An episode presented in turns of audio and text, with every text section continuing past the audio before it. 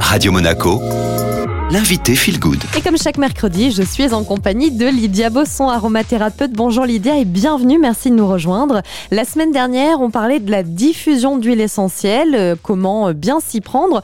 Aujourd'hui, euh, toujours dans un but de préserver son immunité, on va aborder plutôt le massage. Alors dans ces cas-là, comment on s'y prend pour profiter des bienfaits des huiles essentielles?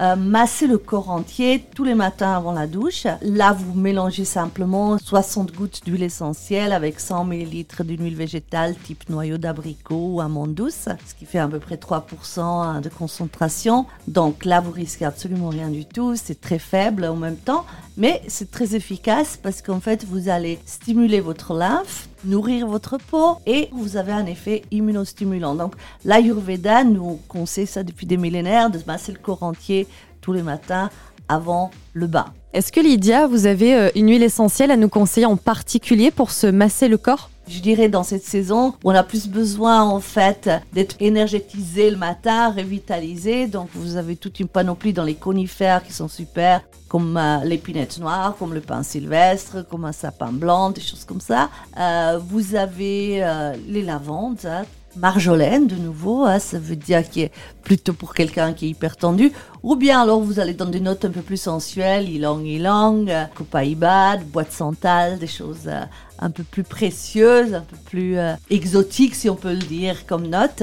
Donc il y a beaucoup d'huiles essentielles différentes qu'on peut utiliser, mais il faut vous dire, la majorité des huiles essentielles ont un côté euh, virucide, fongicide et bactéricide. Et après, ça dépend aussi si vous êtes quelqu'un qui avait tendance à avoir un peu mal aux articulations, vous allez peut-être choisir aussi un ou deux anti-inflammatoires, type genévrier commun ou un eucalyptus citriodora qui en même temps très anti-inflammatoire. Vous faites un mélange de tout ça.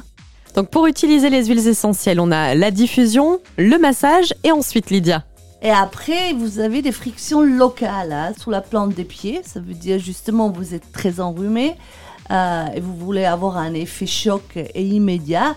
Euh, vous mettez sous votre plante de pied 20-30 gouttes d'huile essentielle, type Ravitsara, Eucalyptus radiata, l'arbre à thé, comme je disais, bois de haut, ce genre de choses. Et euh, vous frictionnez les pieds avec ça. Donc ça, c'est beaucoup plus efficace qu'on s'imagine. La colonne vertébrale, c'est également un très très bon endroit. On applique les huiles essentielles directement au niveau de la colonne vertébrale, donc ça va aussi être diffusé dans le corps entier et c'est aussi très efficace. Et puis comme je disais, l'intérieur des bras, parce que là vous frictionnez directement le méridien des poumons en cas de problème respiratoire. Merci beaucoup Lydia Bosson. Évidemment, je vous rappelle que pour utiliser les huiles essentielles, il faut être prudent et précautionneux. Cette interview, vous la retrouvez comme à chaque fois en podcast sur Spotify, Deezer ou encore Apple Podcast en cherchant euh, Radio Monaco Feel Good. Et puis maintenant, on retrouve la musique sur Radio Monaco.